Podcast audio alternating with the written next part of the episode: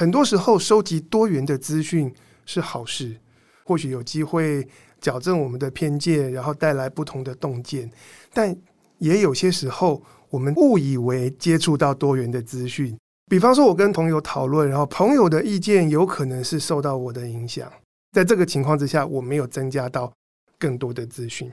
还有另外一种更常见，我们在网络上面、LINE 上面，很多不同的朋友都纷纷跟我说：“哎，什么东西好？”但是有可能我在 LINE 上面的朋友，大家都只是看了同一则的报道，大家的资讯来源是一样，就只有同一篇。但是因为大家都看了，大家都传了，让我误以为说：“哎。”全天下我认识的人都支持这个观点，或是都喜欢这个东西，我就放大了这个单一资讯它所拥有的重要性。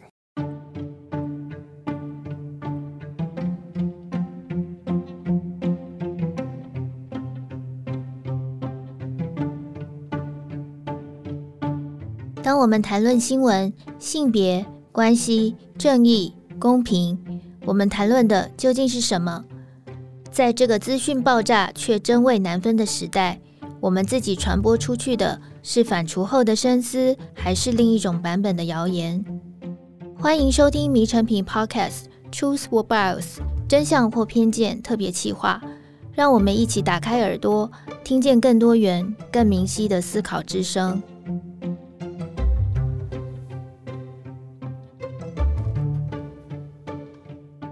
大家好，我是 Amber。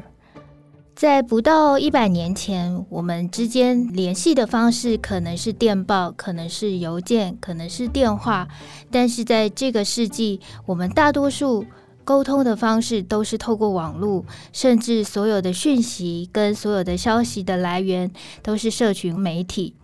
那我想大家可能都有过这样的经验哦，一点开脸书，上面就会有一排推荐给你的你也许认识的朋友，但是呢，里面可能就有那么一个名字，你是怎么样都不想要再联系的。可是因为他跟你有共同的朋友，或可能只是你们追踪了同一个粉丝页，结果这个系统不肯让你眼不见为净，那个名字会一直排在上面提醒着你。我们觉得电脑演算法它是一个神秘的黑手，而且有点疯狂哦。那在迷成品我们的真相或偏见特别企划的第一集《真相制造》这本书的作者刘志新也有讨论过，现在产业化的假新闻其实是透过整个社群的软体还有同温层是四处流窜的。那我们也常常看到很多所谓的从众的行为。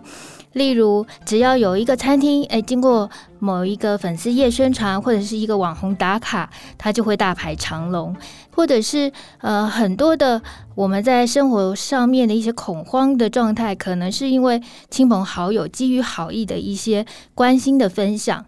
那这些我们看似很不理性的一些在生活里面常常看到的事情，其实在美国史丹佛大学的经济系教授马修杰克森的研究里面，他都有一个很理性的解释。那这一切的现象其实都跟人跟人之间的连接有关。今天的节目，我们就要透过马修杰克森这本书《人际网络解密》来探究这些连接。那这些连接不只是影响了我们常常说的人脉，它其实也影响到一些社会、政治、经济等等层面。那今天为我们领读的来宾，他也是一位非常喜欢观察、研究人际互动的经济学家。那我们邀请台大经济系的副教授冯博翰，欢迎博翰老师。迷诚品的听众朋友，大家好，我是冯博翰。一讲到人际网络，第一个想到的可能就是人脉，或者是所谓的六度分离。那一讲到人脉，也大概就会把人脉跟权力啊、影响力画上等号。那在这本书里面，其实。作者针对这个权力还有影响力，这些其实看起来好像非常一般的概念，也非常的普遍。可是他对于影响力这个内涵，还有我们怎么样去评估这个网络造成的影响力，它有几个指标。那我想先邀请柏翰老师来跟我们说明作者提到的四个影响力指标。好，在谈影响力之前，我先做一点背景的介绍。其实平常生活中，我们人跟人之间的交流互动，会编织成一张很绵密的这个人际网络。那这本书它有一个中心思想，就是我们在这个人际社会网络当中所处的位置，会影响到你的影响力，然后会影响到你收集的资讯、信念以及你的行动。我们可以想象说，人跟人之间可以传递些什么？现在大家可能想到的是，我们可以传递病毒，然后我们会传递资讯，我们会传递理念，然后我们可以有合作的关系、借贷的关系，因此也传递了风险等等。那我们来看，透过这样子的人际网络，那怎么样的一个位置会影响到网络上不同的人的影响力呢？第一个，大家可以想象到，刚才前面 Amber 引言的时候提到网红，就是一个人他有多少的朋友，他有多少的追踪者，就会影响到他会被多少人看见。所以，我们衡量在人际网络上的这个。影响力的第一个指标叫做点度中心性。这个点度指的呢，就是你有多少朋友，你有多少往来的对象跟追踪者。从这里出发，其实背后有一个蛮有趣的现象，叫做友谊的悖论。嗯，我们每一个人都可以想想看，你是不是觉得你的朋友，你多数的朋友，他们所拥有的朋友，会比你有的朋友要来得多？如果你有在玩社群、脸书或 IG，你是不是觉得你在 IG 上追踪的这些账号，他们有的追踪者会比你拥有的追踪者要来得多？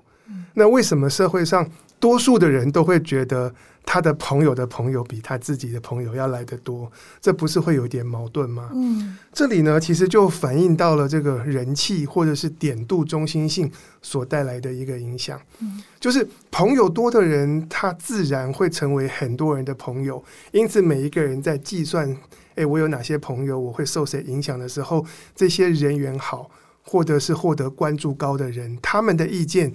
就自动会被计算进去。所以，如果每一个人接收资讯，或者他观察这个时尚潮流的变化，是来自于他追踪的对象或他追踪的朋友，那么这些可能在社会上占比是少数的这些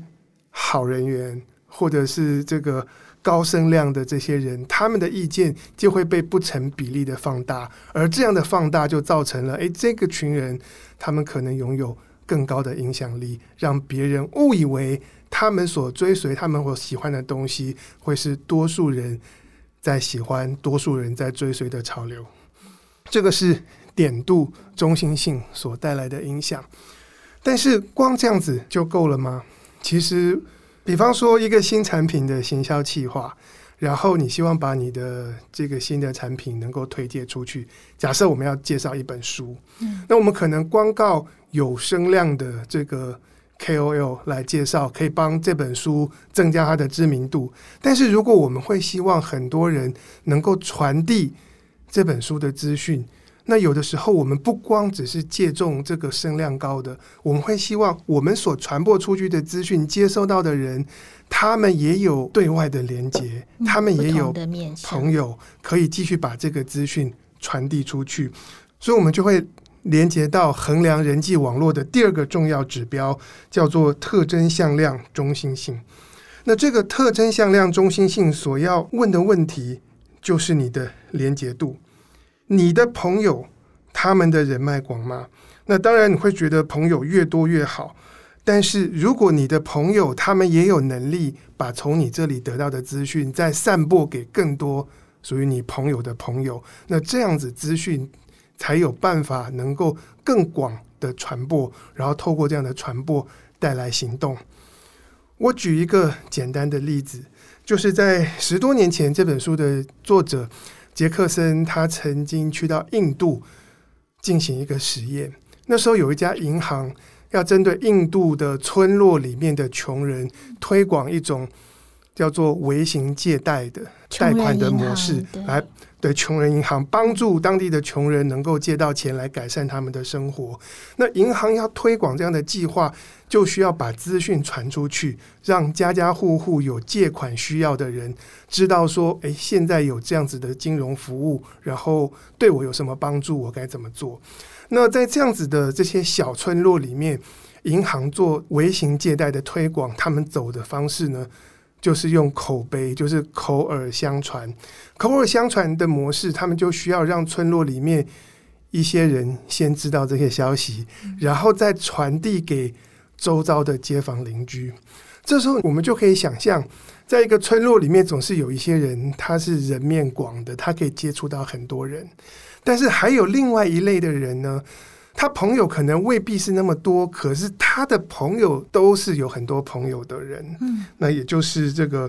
在特征向量中心的角度出发，它的连结度。是广的，结果杰克森跟他的合作者在透过这个实证研究的观察，他们发现是这些连结度广的人，他们对于传播跟推广微型借贷带来的效益是更大。所以他这里得到一个结论：如果我们希望传递资讯，资讯能够被传给很多的人，那我们可能需要借重的这个主要的角色呢？我们需要连接到那些他们能够帮我们连接到更多人的节点，然后这个资讯才会一传十，十传百的带出去。说的比较贴近一点，比如说我们可能会先把讯息传给诶柑仔店的老板啊，因为柑仔店的老板他会遇到很多人，他就不由自主的这个讯息传播力就更广，而且更全面，他传播消息的速度也就会更快。对对，有时候与其自己。认识非常多人，然后直接跟每一个人联系，不如自己认识一群或者是一小群有传播能力的人，嗯，然后他们帮你把你想要推动的事情、资讯或者是要介绍的产品再传播出去，嗯，发挥到的影响力可能更大。是。那这本书里面其实还有提到另外两个指标，一个叫做呃触及的范围，它是用传播中心性，还有一个是媒合与桥梁，就是中介中心性这样子的指标来评量我们的影响力。贯穿我们整书，或者是说我们生活上最常常遇到的，其实就是老师刚刚说的，一个是人气度，一个是连接度，尤其是呃运用到比如说商业上啊，行销。这件事情就是连接度跟人气度这两个应用是最广的。那在我们个人的层面里面，老师刚刚也讲到所谓的友谊悖论嘛，我们常常划那个脸书，我们就会发现贴文底下它都会显示说现在有几个分享。然后我们就会看到，咦，我们的同温层里面怎么这个讯息一下子十几个分享，或甚至三十几个分享，然后你就会看到，诶，这件事情你会不由自主的去注意到，说这么多人分享，是我错过了什么吗？如果我们真的冷静下来去看每一则这些好像大家都在转贴的事情，然后我们去思考一下，我们的呃想法跟判断还有观点是不是会受到转变？比如说，呃，前阵子这些奥运的一些相关事情的讨论啊，那在书里面，其实这件事情也提到了一个对应到这个友谊悖论，还有人气度指标，叫做重复计算跟回声效应。其实它有可能是一小群人，可是因为它的人气度或者是它的连结度很大，所以让我们觉得这整个事情好像是全世界或者是几百万人、几十万人都在注意。对，因为我们生活中有非常多的事情，我们要收集各种的资讯，然后很多时候我们也会参考别人的意见。比方说，现在大家可能关心的是要不要打疫苗，或是打哪一种疫苗。嗯。然后，比方说你要买房子或租房子，然后你要收集资讯，住在这个区域方不方便，然后生活机能好不好，或者是你决定假日要不要去看一场电影，会不会踩到雷？嗯，那我们都会跟朋友讨论，或者是上网络。看别人提供的讯息，或者是我们自己的贡献，那这个时候呢，资讯就会在透过人际网络，在人跟人之间翻来覆去。嗯，很多时候收集多元的资讯是好事，或许有机会矫正我们的偏见，然后带来不同的洞见，但也有些时候。我们误以为接触到多元的资讯，嗯，比方说，我跟朋友讨论，然后朋友的意见有可能是受到我的影响，嗯，因此，当我听，哎，朋友他改变他的看法了，然后所以怎么做可能是比较好，但是有可能朋友是因为我的关系而改变他的看法，所以我是被我自己影响到他，再回来影响到我，在这个情况之下，我没有增加到更多的资讯，嗯，还有另外一种更常见，我们在网络上面。Line 上面很多不同的朋友都纷纷跟我说：“哎，什么东西好？”嗯，但是有可能我在 Line 上面的朋友，大家都只是看了同一则的报道，大家的资讯来源是一样，就只有同一篇。但是因为大家都看了，大家都传了，让我误以为说，哎，全天下我认识的人都支持这个观点，或是都喜欢这个东西，我就放大了这个单一资讯它所拥有的重要性。我们常常说，这个一不小心就。可能放大了这个资讯重要性这件事情，当然比较轻松一点的，我们可能就是很常说的同温层嘛。然后严重一点，可能会有一些立场观点上，可能就会造成一些比较激烈的呃对立了。但是书中里面他用了一章叫做呃，其实我觉得蛮严厉的，叫做集体智慧与愚蠢。那他就把这个影响谈到了历史上有个例子哦，就是在一九九零年代。英国的医学期刊《柳叶刀》里面，总之有个人就登了一篇医学论文，然后就说：“哎，打 MMR 疫苗，什么麻疹啊、腮腺炎等等的疫苗，它会造成儿童的自闭症的增加。那这个错误的讯息，它造成了非常重的后果。那我们想请博翰老师来跟我们分享这个故事。对，其实，在台湾比较不会有这样的问题，可是，在欧美。对于要不要打疫苗这件事情，在过去几十年一直存在争论。嗯，所以刚才 Amber 提到，其实一九九八年，然后是非常知名的医学期刊《柳叶刀》就刊登了一篇文章，说这个三合一疫苗，呃，有可能造成小孩子的自闭症。嗯，然后这篇论文就引起了这个媒体的关注，获得广泛的报道。在接下来的十多年当中，在英国、在欧洲，让小孩去施打三合一疫苗的这个家庭，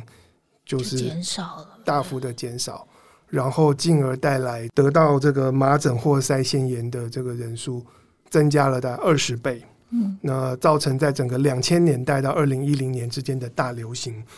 但是呢，这篇论文后来被发现它存在问题。第一个是它的实证研究里面只有十二个小孩作为样本，这样的样本没有办法让我们推论出任何的因果关系。然后论文只是说理论上有可能造成自闭症，然后我们从这十二个小朋友似乎可以得到佐证。OK，但是大家就误以为说这个疫苗会。带来负面的影响。再来呢，这论文的作者其实他背后的金主，嗯，是这个疫苗公司、疫苗的药厂的这个仇人，嗯，他们正在打官司，所以这篇论文身兼了一个责任，就是要去打击这一家疫苗的公司。然后最后更严重的事情是，事后大家发现这篇论文对于这十二个小朋友的记录还有造假。所以在二零一零年，其实《柳叶刀》就是撤下了这篇论文，英国也取消了这篇论文作者的这个医生职业的资格。可是这单一的一篇论文竟然可以带来这么大的影响，然后改变了一个十年，等于一个世代，某些国家、某些人对于三合一疫苗的态度，背后的原因是为什么？大家都以为说，我们看到媒体报道、报纸在写。然后专栏在评论，好像以为这是有丰富大量的资讯，嗯，但是其实所有的媒体都只是引述了一篇论文，是，可是它却造成了多数社会上的民众说：“哎，这个资讯是铺天盖地，好像它就是事实，好像是很多人认证认可的东西。”这就是我们刚才讲到重复计算，有可能让很单薄的证据。被大家误以为是一个铁一般的事实。随着刚刚说的柳叶刀这个例子啊，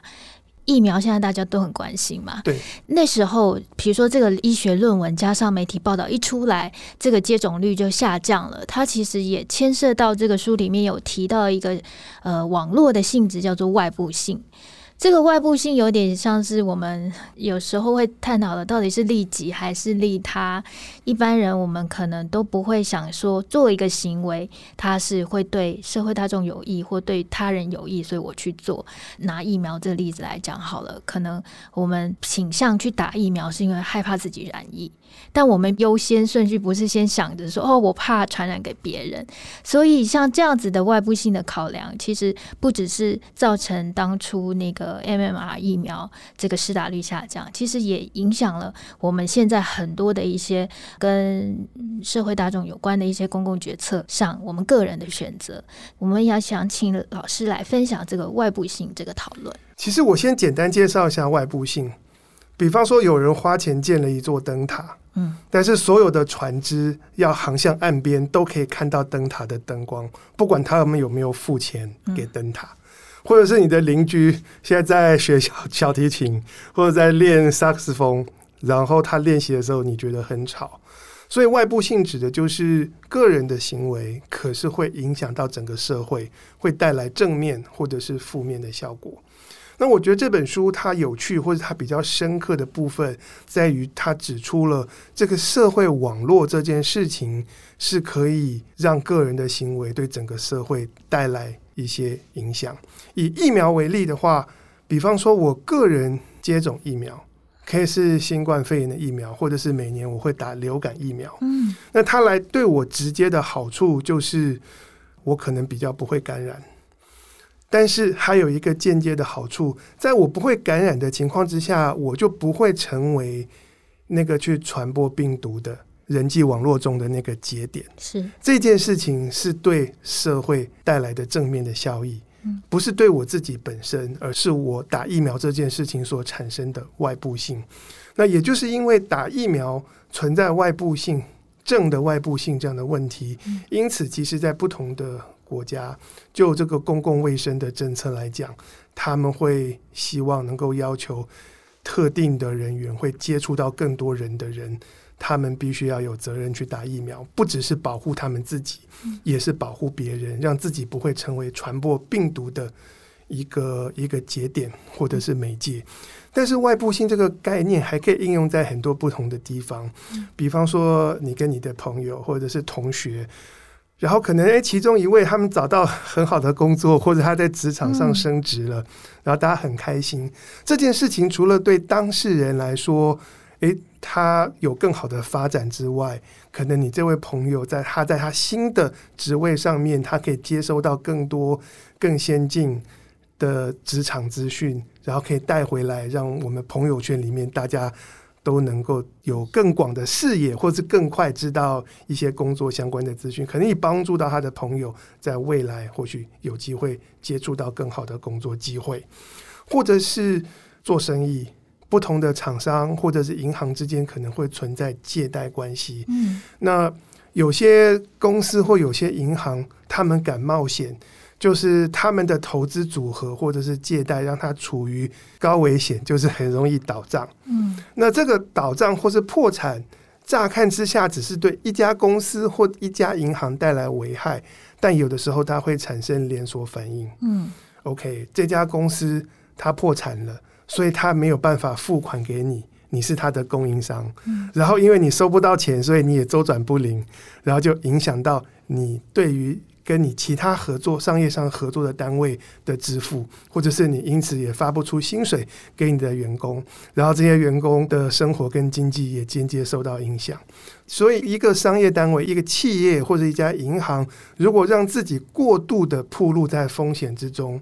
除了他们自己要承担风险所带来的问题之外，它也存在外部性。这个风险有可能会透过商业的合作或借贷关系。传播出去，然后影响到在这个商业网络上不同的单位。从柏翰老师的银行借贷关系这件事情来看呢，我们就可以知道这本书他谈到所谓的人际网络的时候，它不只是单讲人与人之间非常私人的社交关系，它也牵涉到这个金融啊的这些讨论。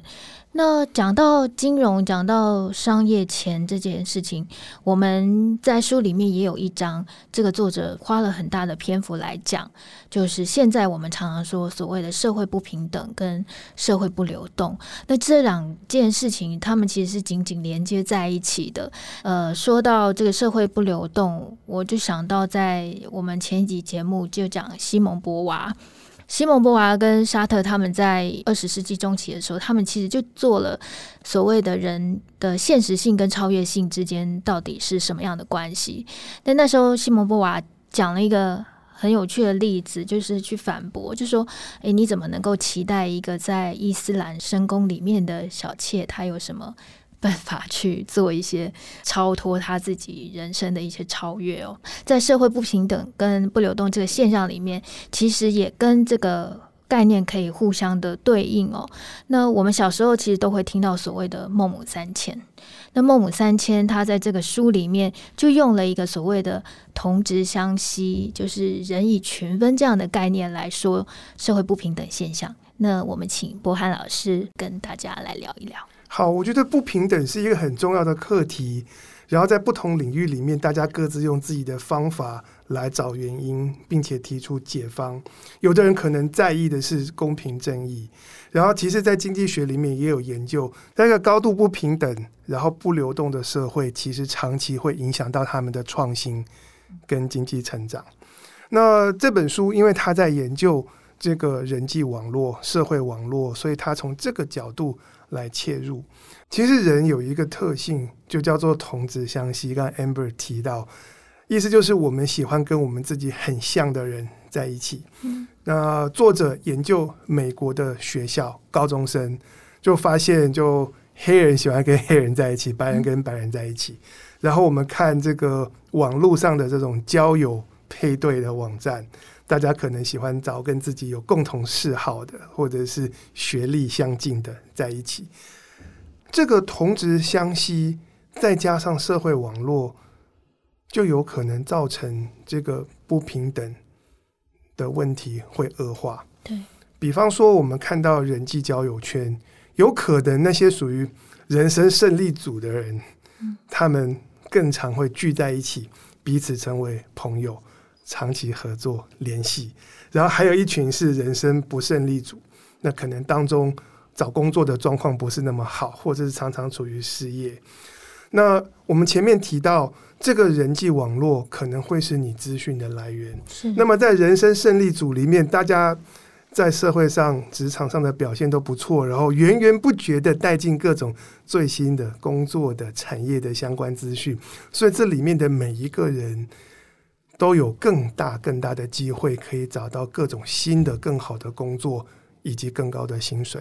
反而是在这个人生不胜利组里面，那因为多数人没有好的工作，也没有办法带进相关的这些职场的资讯，或者是人脉可以引介，这些都没有，他们就有可能就陷在他们所处的这个不利的状况里面。所以同质相吸，再加上刚才网络所产生的这个反馈的作用，有可能让胜利组跟不胜利组他们之间的境遇。越拉越大，嗯富者越富，强者越强，弱者越弱，会产生这样的现象。嗯，不过我们从网络的角度出发去解析这样的现象，我觉得更重要的事情是怎么解决它。嗯，所以杰克森在这本书里面，他也提出了解方。是，当然解方除了是提高教育品质，或者是对于弱势族群的教育。然后设法提供给他们更多的关键的资讯，这些是基本。我们很多人在讨论，但是杰克森也提到另外一件事情：从网络的角度出发的话，我们给定同样的资源，我很随机的在不同的两个村落去帮助两个人的效益，会远远不如我集中资源帮助同一个村落里面的两三个不同的人。因为当我把我的资源能够集中在同一个群体里面，让多一些人得到更好的资讯跟多一点的机会，他们这个群体才能够进入一个正向的这个，大家开始有外部性产生出来，然后这些得到帮助的人可以有机会把这个外部性扩散到。他们同样族群、同样社群里面的其他人，然后把这个整个社区能够提升起来。嗯，所以我觉得网络的分析，它可以带来更深刻的洞见，关于说，对于我们要解决不平等的问题，资源该怎么分配，该怎么使用会最有效率。博翰老师刚刚讲到这个资源的分配，其实还有像是这些讯息的传播啊，或者是整个族群它怎么样，整个阶级或者是整个组成能够怎么样呃改善或者是变化，其实都牵涉到很多很多不同的行为哦。那我们常常说人脉影响力，感觉它是一个非常用情绪或者是用关系这种事情连接起来的。可是杰克森会在这本书里面一直一直的告诉我们，人际网络这一门学问，或者是这件事情，它是一个所谓的人类的行为学的一个反应，它其实是一个科学，就它后面的很多的基础是包括了数学。呃，包括了电脑科学，这是什么演算法，包括了我们这些生物的行为等等等等，这些综合起来的。所以，如果我们要去讲一个人际网络，或者是它能够带来的影响，以及它怎么样影响到我们每一天的呃行为跟生活的选择这件事情上，它有非常丰厚的基底。我们可能平常看一些例子的时候，我们会很轻松的就说啊，这就是人跟人之间的连接带过去。但是这本书会带给我们很多的洞见。呃，我觉得关于社会网络，其实最早是社会学里面的一支，嗯，然后大概到一九九零年代开始有经济学家运用经济学的数量方法跟模型和实证。去继续深化这方面的研究。那这本书的作者马修·杰克森，他其实就是这个领域的先驱，然后我觉得也是最重要的一个学者专家。所以这本书等于是总结了过去二十多年从经济学方法出发来研究社会网络，然后各个面向对于个人、对于商业、对于公共政策都可以带来洞见，甚至里面有一章还提到。同样的方法可以应用在分析国与国的关系。嗯，今天非常谢谢博翰老师为我们带来深入精彩的导读。那欢迎大家到诚品书店全台门市或者是诚品线上网站查找由先觉出版的《人际网络解密》这本书。那如果大家有兴趣的话，也可以回听我们这一系列特别企划的《真相制造》还有《成为西蒙波娃》这两集节目。若你喜欢这集节目，请在收听平台给我们五颗星，或者是留言建议，也非常欢迎大家分享。谢谢大家的收听，也谢谢今天的来宾博翰老师，我们下次见，拜拜。